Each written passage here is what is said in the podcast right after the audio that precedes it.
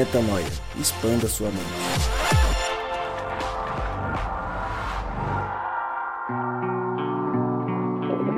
Sim, sim, sim, está no ar mais um podcast Metanoia com um áudio que não é de costume.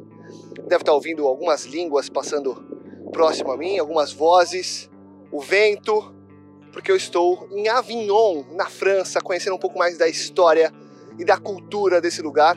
Exatamente agora, do século XII, falando com você, que estou em uma ponte, a ponte da Avignon, que foi construída em meados de 1100, faz muito tempo. E aqui conhecendo um pouco mais da história e um pouco mais de elementos, trazendo um pouco mais de elementos para entender a nossa civilização atual e entender como chegamos até aqui, principalmente porque essa construção está em frente ao Palácio dos Papas, que é também um palácio histórico e algo que traz elementos religiosos para nós. Fato é que eu, Lucas Vilches, não estou com vocês em mais este episódio e à distância de Rodrigo Maciel, Cristal e Mari, faço a abertura desse episódio para falar sobre uma música fantástica, Dear God. Ouvi essa música outro dia e sugeri para a gente gravar uma baita reflexão e eu espero que vocês aproveitem muito a partir de agora essa expansão de mente. Rodrigo Maciel, tá contigo, irmão? Segue este podcast, siga este episódio e arrebente hoje. Eu daqui de Avignon fico na expectativa para ouvir o resultado deste dia de hoje. Expandam a mente e convidem todos a expandir também. Boa, Lucão. Desafio forte demais aí essa música tá mexendo com a gente e que bom que você sugeriu ela pra gente aqui. Já nosso coração já tá mais aquecido depois de ler e ouvir essa música. E, e hoje a gente vai falar sobre ela, então.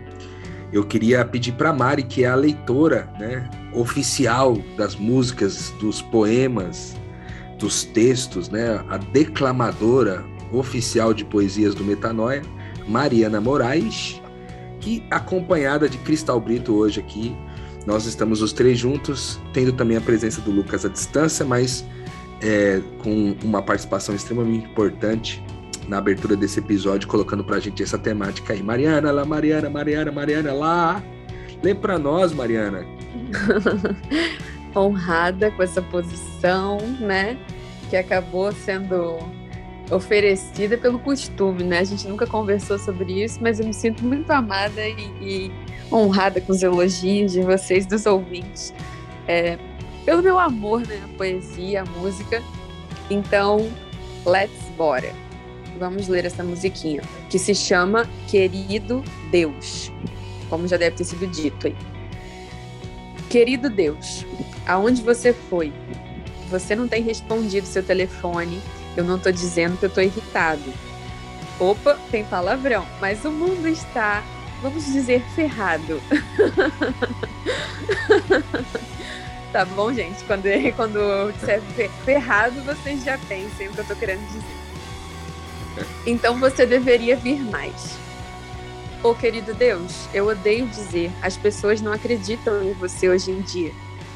Não estou querendo dizer que eu não, mas o mundo está ferrado, então você deveria vir mais.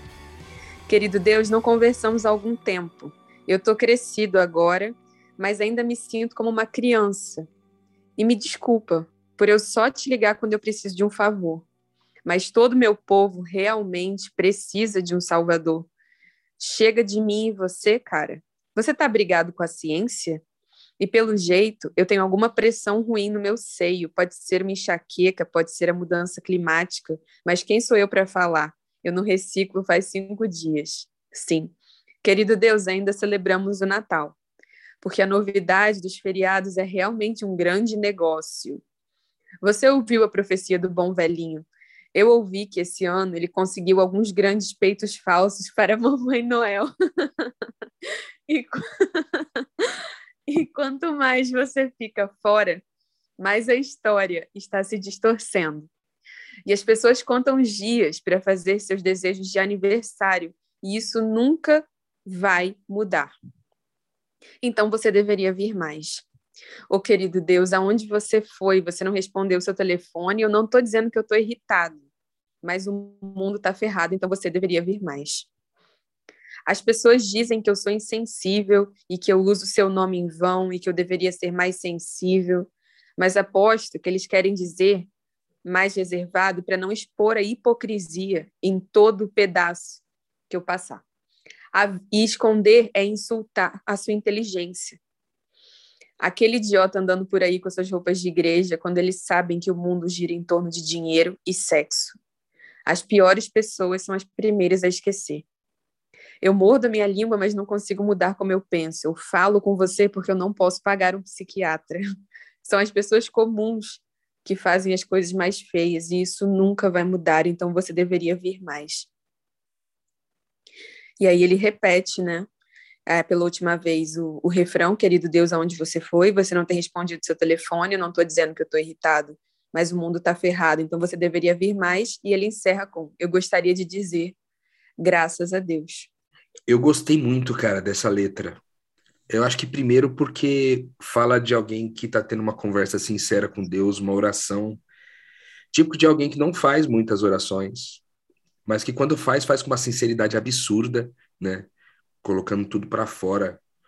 E eu acho que a primeira coisa que a gente poderia falar sobre essa tema, dessa temática que essa música traz, gente, é sobre é sobre essa, esse movimento é, que a gente vê na nossa geração de as pessoas falarem com Deus muito menos do que nos an nossos antepassados falavam, né?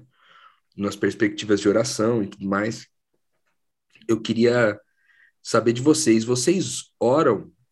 Vocês costumam orar é, do padrão clichê de parar um tempo intencional e fazer uma oração ou vocês costumam orar mais assim, tipo, conversando enquanto estão vivendo a vida?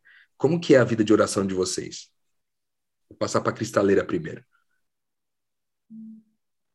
Então, é, eu não costumo. Ter, na verdade, eu sempre tive uma dificuldade assim com esse negócio da, da oração muito tipo, ai, você ajoelha e chega para Deus assim, meu Senhor, dos exércitos, sabe? Essas coisas assim. Porque eu sempre vi tanto é, na leitura, nas histórias da Bíblia, assim, quanto no meu relacionamento com Deus, uma forma natural de colocar minha identidade ali, sabe? A forma com que eu falo normalmente. Tipo, eu falo com o meu pai, eu falo com as pessoas ao meu redor é, de uma forma e com respeito, né, também. Então, eu trago esse respeito é, dessa, nessa conversa, mas eu converso normal, assim, até quando eu vou contar para alguém, ah, eu cheguei para Deus, perguntei, que não sei o que, aí eu vou contar a história, as pessoas ficam assim, é assim que você fala, é ruim, é assim que eu falo, tipo essa música, sabe? Então eu gostei muito da música porque é, eu converso o tempo inteiro, assim, quando eu chego, eu, eu, eu tenho momentos de parar e de ter uma conversa, mas na maioria, assim, das vezes, eu estou conversando como se em qualquer momento, assim, do dia e nesse estilo aí que eu já falei. Eu estou refletindo aqui enquanto a Cristal falava, porque eu oro de todo jeito. Eu, eu curto é, oração desse jeito aí do, da conversa. Eu curto fazer uma oração que já é escrita. Eu curto escrever. Eu curto mantra, eu curto ajoelhar, se tiver que ajoelhar. Eu, se eu vou em qualquer lugar, eu faço rito, eu, eu amo. Todos os tipos, assim, eu, eu aplico em momentos diferentes. Não tem um jeito que eu faça com extrema regularidade, é sempre desse jeito. Mas uma coisa que a Cristal falou, eu me identifiquei, e até me veio uma pequena metanoia com isso porque desde criança eu me lembro até de já falar como se Deus estivesse ali. Eu não, eu não inicio uma conversa, sabe assim, pensa assim, sua mãe tá com você vendo TV na sala. E aí do nada você fala: "Mãe toda poderosa, eis-me aqui em vossa presença". Isso não faz sentido, porque ela estava ali o tempo inteiro. Você fala: "Mãe, o que, que você acha disso aqui?" E eu continuo essa conversa desde que eu me entendo por gente. E essa conversa não acaba. Não tem um momento de Senhor, entrei agora na sua presença. Mesmo nos momentos mais solenes, não faz sentido, porque começar uma oração avisando da presença de Deus é decretar a ausência dele. em algum momento. E decretar a ausência dele em algum momento é negar a própria divindade dele. É dizer que ele é uma entidade e não um Deus. Não é, ele não é um Deus que faz coisas, senão ele não seria um Deus. Deus, ele é Deus porque tudo nele subsiste. Então a conversa nunca, nunca começou nem terminou. Ela é uma extrema continuidade. Do nada nessa conversa começa a cantar. Até criança, eu me lembro. Me lembro com 10, 12 anos de idade indo para o ponto de ônibus atrasado e cantava envia um ônibus. e pedia por música um ônibus, o ônibus chegar logo. Então, enfim, não comece uma conversa com Deus como se em algum momento ela tivesse acabado, porque isso é negar quem ele é também, né, de alguma maneira. Inclusive, você falou isso aí, Mari, me lembrei de, de um de um trecho do, do episódio passado do Meta Discipulado que eu gravei aqui, que eu falei um pouco sobre isso, né? Alguns pensadores é, dentro do mundo cristão que, que eles acreditam que quando Jesus falou sobre você entrar no quarto e no silêncio, em secreto, você buscar a Deus e ele te responderia e te recompensaria também em secreto, é, eles estavam falando sobre essa interioridade, dessa né? capacidade de conversar com Deus que vive dentro, que mora dentro de nós, né? Que coopera com a ideia de que nós somos o templo do Espírito Santo e que Deus escolheu a gente como casa para morar, né? Ou seja, essa conversa de sabendo que Deus está presente, está no mesmo ambiente, é porque Ele está dentro, né?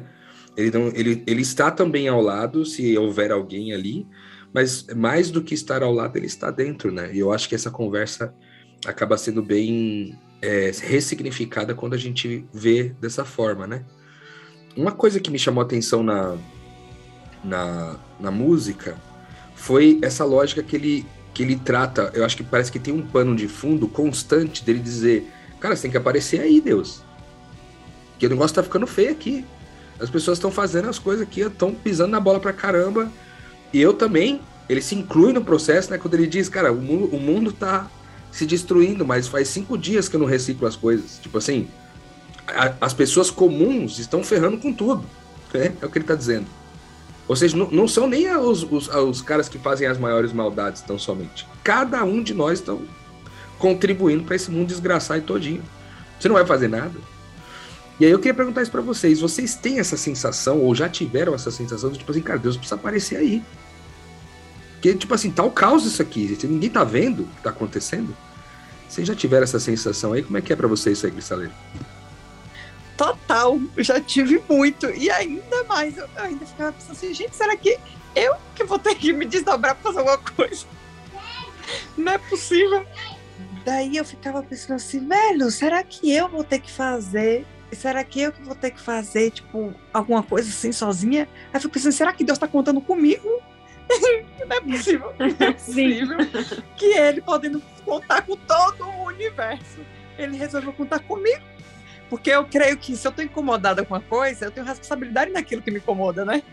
Aí eu falo assim, não, então eu já questionei muito isso, já questionei muito. E continuo. E quando ele fala assim, realmente o mundo precisa de um salvador, tipo, só para te avisar, que agora mais do que nunca, o mundo precisa de um salvador, assim. Então eu super me identifico, eu acho, já me senti assim, sinto às vezes, dependendo do contexto onde eu tô, sabe? Tipo assim, não, não tô acreditando, né? Mas confio que Deus sempre tá ali, sabe? Eu sei disso, né? Aí sabendo disso, a gente faz o que deve ser feito.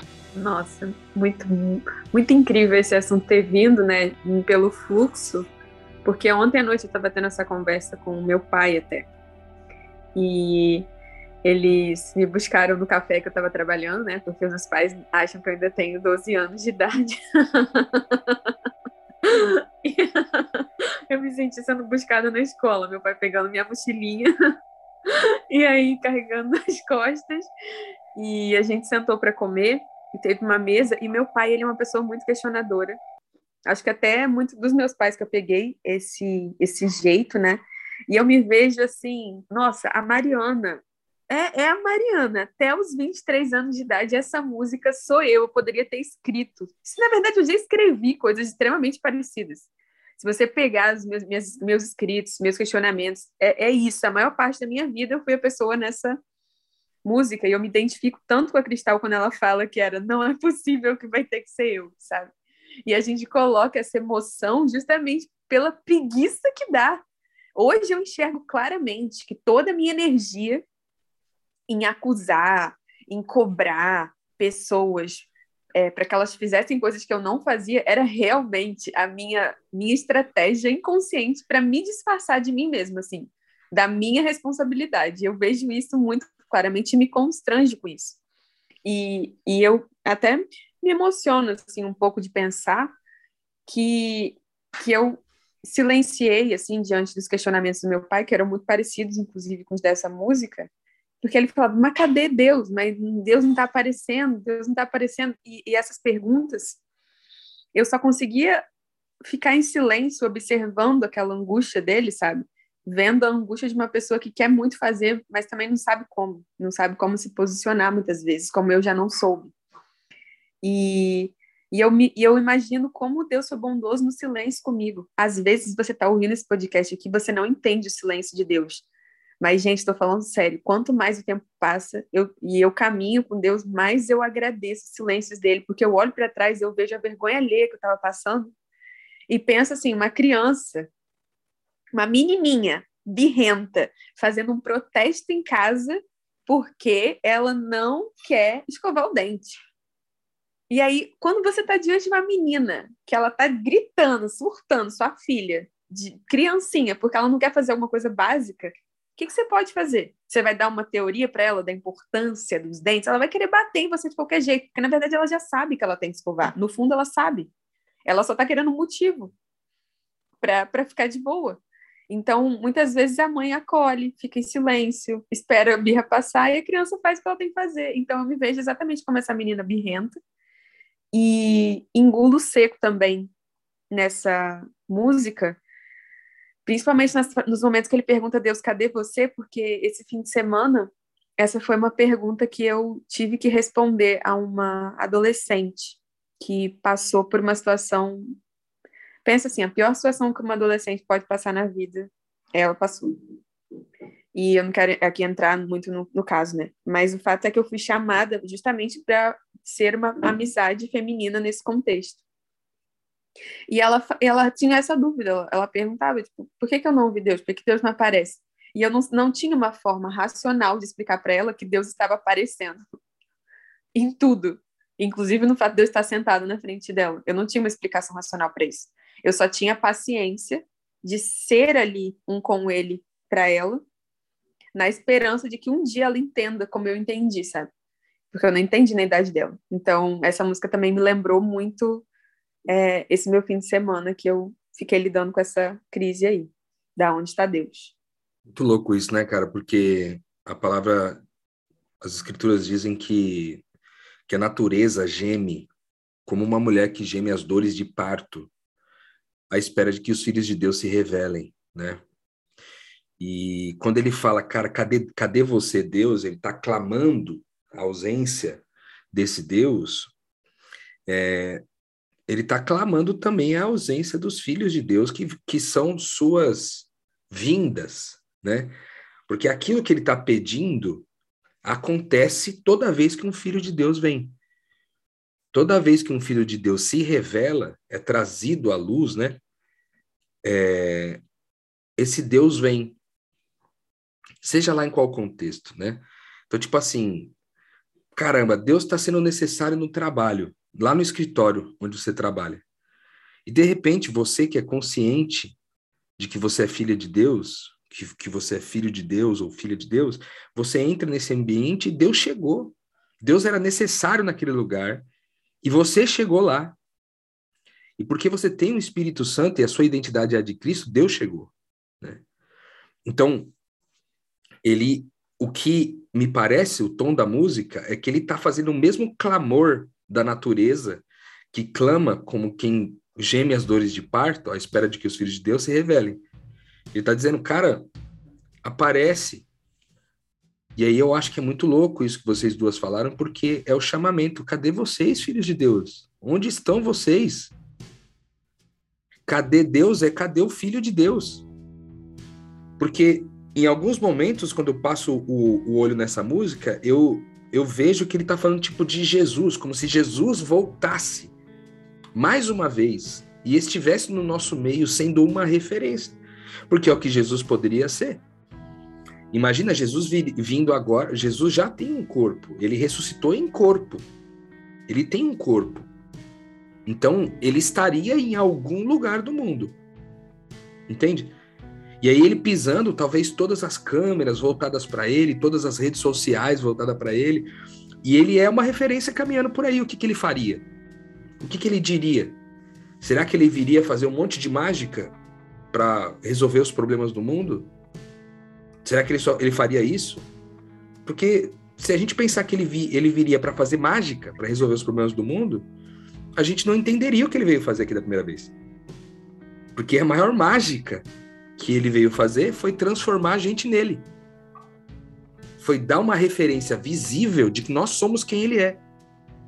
Para que essa volta de Jesus pudesse acontecer cada vez que um filho de Deus se revela. Rô, eu lembrei muito da nossa conversa, que essa semana a gente teve o privilégio, né, de conviver é, pessoalmente, e a gente sempre cresce muito nesses momentos, né? E você falou uma coisa comigo que foi divisor de águas. Não foi nada novo. Eu acho que você falou, você não falou nada de novo, mas eu acho que os meus olhos estavam prontos para ver, sabe? Tipo, quando a gente vê os discípulos e fica, que burros, deserto para eles, como que eles não viram? Era óbvio. era óbvio, era óbvio, mas aí a gente justamente está com raiva deles porque a gente é igual, né? E eu não sei explicar direito é, qual que é a novidade disso, mas é que ficou mais claro do que nunca para mim que o evangelho é a boa notícia de que nós não somos amados pelo nosso desempenho. Nós somos amados porque sim, porque amor não tem porquê. Nós somos amados e somos amor. E Deus está tentando explicar isso para a humanidade desde Caim e Abel, desde José do Egito, desde Saúl e Jacó, desde Marta e Maria, desde o filho mais velho, o filho pródigo, e a gente não entende que é sobre afeto e não sobre desempenho. E muitas vezes a gente se inibe, né, de participar do que Deus está fazendo porque a gente não entende, porque a gente cansa só de pensar no desempenho. Eu, pelo menos, me identifico com isso eu pensava assim, Senhor da glória, se eu tiver que alimentar todas essas bocas, eu vou ter que então parar para aconselhar 57,5 mendigos por semana. Eu vou ter que adotar, então, quantas crianças cabem na minha casa? Porque eu preciso adotar aqui tantas crianças. Eu preciso comer vegana. Eu tenho que ser vegana, porque o, qual foi o homem que mais excedeu e, e demonstrou a glória de Deus antes de Cristo? João Batista. Pô, o cara comia gafanhoto mel silvestre e vivia no deserto. É real. Se você quiser agradar a Deus pelo desempenho, não houve ninguém maior que João Batista. E eu olho para mim, né? Uma baixinha rosada que adora um donuts. E eu olho para João Batista e eu falo, não dá para mim isso não. Não dá para mim. Então o que, que eu faço? Eu vou reclamar bastante. Cadê Deus? Porque eu não quero estar lá, porque eu não me sinto capaz de estar lá quando ca... foi caindo, tá caindo essa ficha ainda, gente. É, é, porque não é uma ficha que cai uma vez e você entende tudo. É porque a ficha é o evangelho. E você vai perdendo camadas. A, ficha que tem que cair é não é sobre desempenho, é sobre se importar. É sobre sentir, não é sobre resolver. É sobre observar, estar presente, estar conectado. E, e, e eu vejo que a minha trajetória com Deus é, é 27 anos entendendo a mesma coisa. E provavelmente daqui a, daqui a uns 20 anos eu vou estar, meu Deus, eu fui para o desempenho de novo. Porque eu me constranjo com o amor de Deus. A graça constrange a gente, né? E eu respondi ao meu pai é, sobre isso. Eu queria trazer essa resposta para quem se identifica com essa, com essa música. E é o que eu diria também para o autor, que é um pedaço meu, né? Eu falei algo para meu pai que eu acho que vale dizer aqui, que é assim, normalmente quando você tem muitas perguntas sobre o certo e errado para Deus, é porque provavelmente você está escravo de uma lógica de desempenho e você não se entregou ao amor dele. Porque só está muito preocupado com questões e minúcias teológicas do porquê uma coisa é assim, porquê uma coisa é assado, porque você quer acertar. Você quer entender certo, você quer acertar.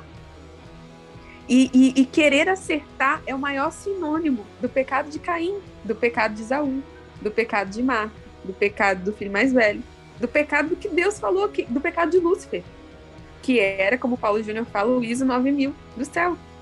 Então, normalmente a gente quer calcular o certo, a gente quer acertar, e a gente quer acertar porque a gente quer remuneração, a gente quer remuneração porque tem o pecado no nosso coração, o mesmo pecado de Lúcifer.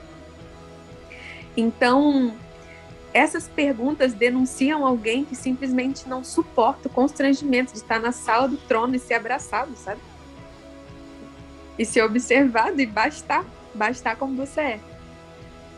Então, queria compartilhar isso aqui, essa conversa riquíssima que eu tive com o Rô, que eu acho que abençoa vocês, abençoa a Cristal também, que a gente não falou sobre isso, e conecta bastante com essa questão da música, né? Esse papo foi incrível, hein, Rô? Muito obrigada, muito obrigada.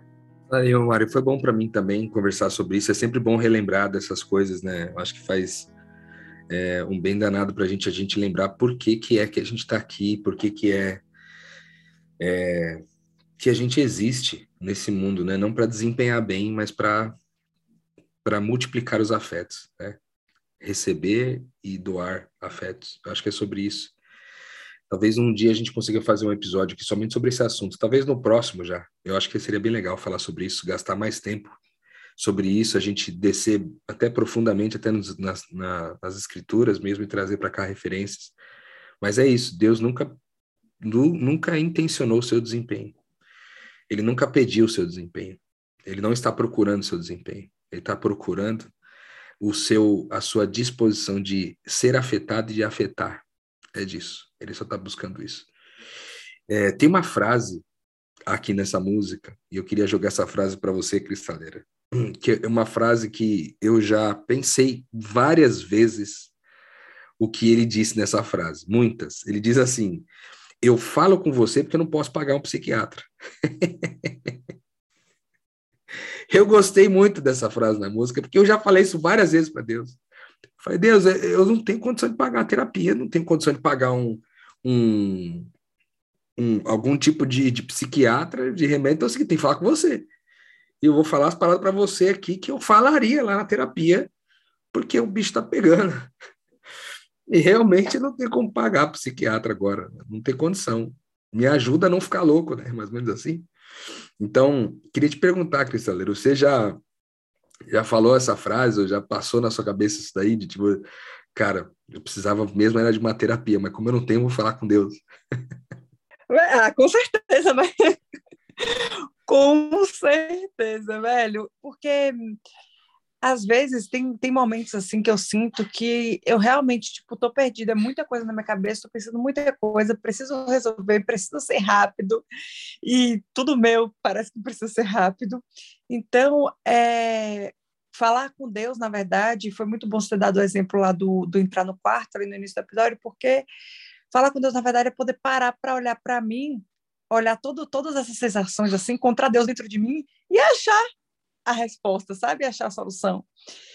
Então, é, é, muitas vezes eu não quero fazer isso, entendeu? Muitas vezes eu só queria que alguém chegasse para me falar assim, então, Cristão, sabe o que está acontecendo? É que você está agindo assim por causa disso. Aí eu, ah, obrigada, era isso mesmo que eu queria saber. Valeu, agora eu consigo resolver. Mas esse trampo, entendeu? De parar, de conversar com Deus, de entrar no meu quarto de entrar no quarto, assim, é, um, é uma coisa que eu não gosto de fazer, me incomoda muito, eu fico relutando, assim, para fazer, mas faço, né, porque ainda bem que eu não posso pagar o psiquiatra, e às vezes até posso, sabe, mas eu já sei o caminho, né, eu só queria encurtar o caminho, mas encurtar o caminho custa uma grana, aí a gente vai o caminho de Deus, que é mais certeiro, e ainda é de graça. Eu amo falar que eu e Cristal ganhamos bolsa psiquiatria quando o reino chegou pra gente. a Cristal realmente. Os amigos pagaram o psiquiatra para Cristal e o psiquiatra falou que ela só é feliz, tá tudo bem. e eu também recebi uma oferta de, de um psiquiatra super caro no Rio, que ele era o, o psiquiatra do meu ex-namorado. E aí ele, ele ficou sabendo de mim por causa do meu ex-namorado e ele me deu as consultas gratuitamente, mas eu não apareci, né, por motivos óbvios. É, mas o fato é que me bateu aqui no coração, Rô. Eu sei que a gente já está avançando no tempo, né? E não vou me demorar muito, mas você sabe que eu tenho passado esse último ano inteiro pensando se eu não tô louca, né? E eu pensado muito sobre isso, o que é loucura, o que, que não é, estudando isso. E a conclusão que eu chego, especialmente no episódio de hoje, é qual é a diferença de uma criança para um louco, né? Porque, assim, eu tenho, eu tenho amiga que comia cocô da fralda. a criança, ela bota o dedo na tomada. A, criança, a Cristal, por exemplo, pegou o ferro de passar e passou na axila, quente. Se você não vigiar, a criança ela faz assim umas coisas que não dá para explicar. Sabe qual a diferença da criança para o louco? É que da criança você não decreta que ela tem que ter um desempenho. E isso bateu muito forte para mim. Louco foi o nome que as pessoas focadas em desempenho deram para aquelas pessoas que não performavam da forma que era conveniente para elas. E quando essas pessoas não performavam dessa, dessa forma, elas eram aprisionadas em hospícios, elas eram deixadas nuas, torturadas, elas sofriam choques elétricos, elas tinham a cabeça cortada, e até escândalos do tipo Holocausto Brasileiro. Indico muito esse livro para vocês, gente, porque se descobriu campos de concentração em Barbacena de pessoas que eram consideradas loucas e tinha um índice baixíssimo, na verdade, de pessoas que de fato foram diagnosticadas. Muitas pessoas eram colocadas lá simplesmente porque eram mulheres livres demais ou pessoas que não eram convenientes à família.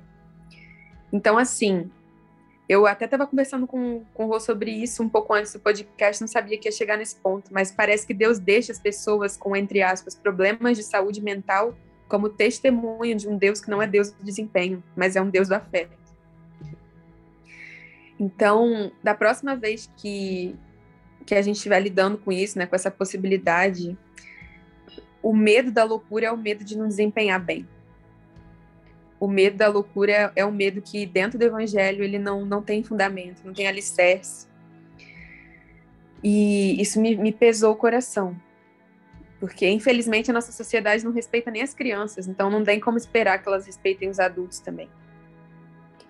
Então, só me só saio desse podcast com um senso de responsabilidade maior, de testemunhar esse Deus, de desse Deus que se afeta, que é afetado, desse Deus que diz que viu que era bom que poderia só criar tudo desempenhando, desempenhando, desempenhando como um bom chefe, que nunca elogia, porque se elogiar estraga.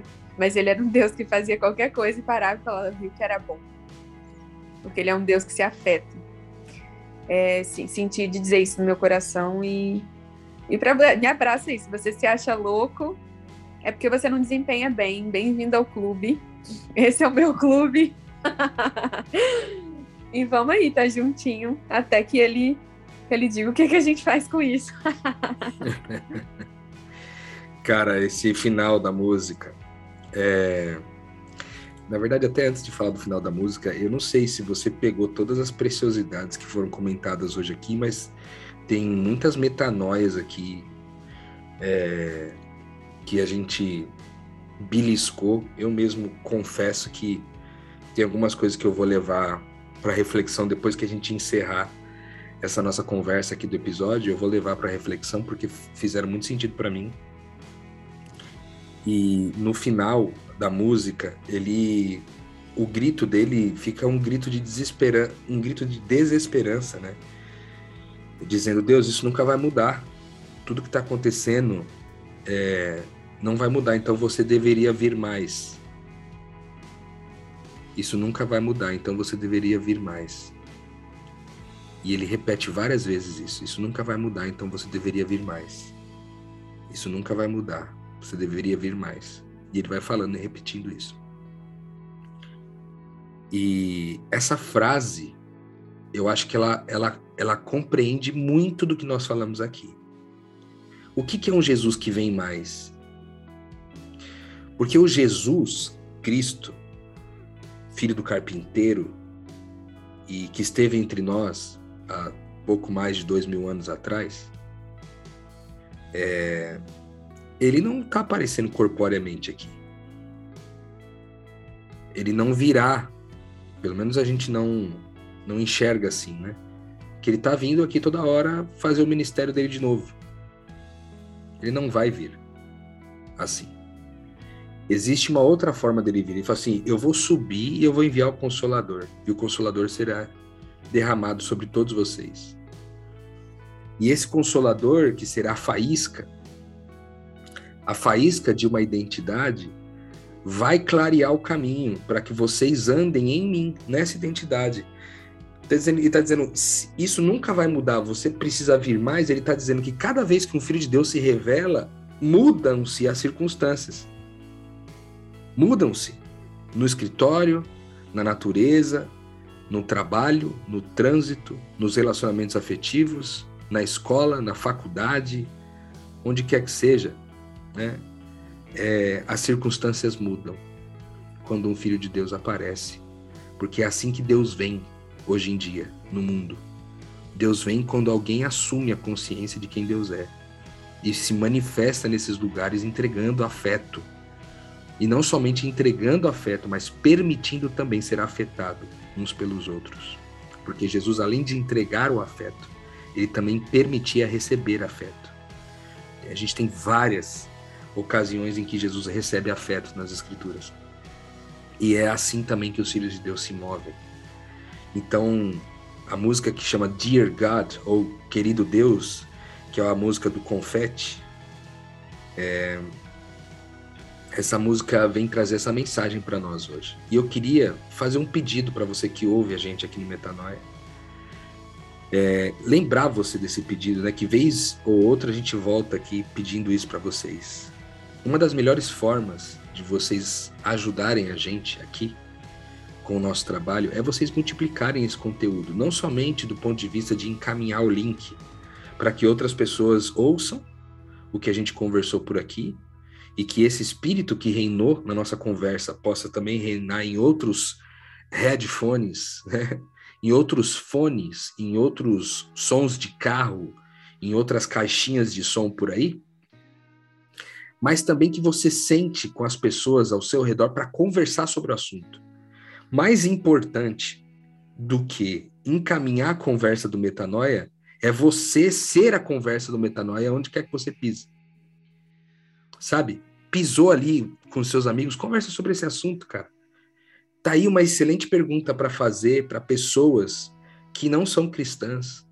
Dizer, cara, você já viu essa música aqui? Você já, já se sentiu desse jeito? Puxa essa conversa, sabe?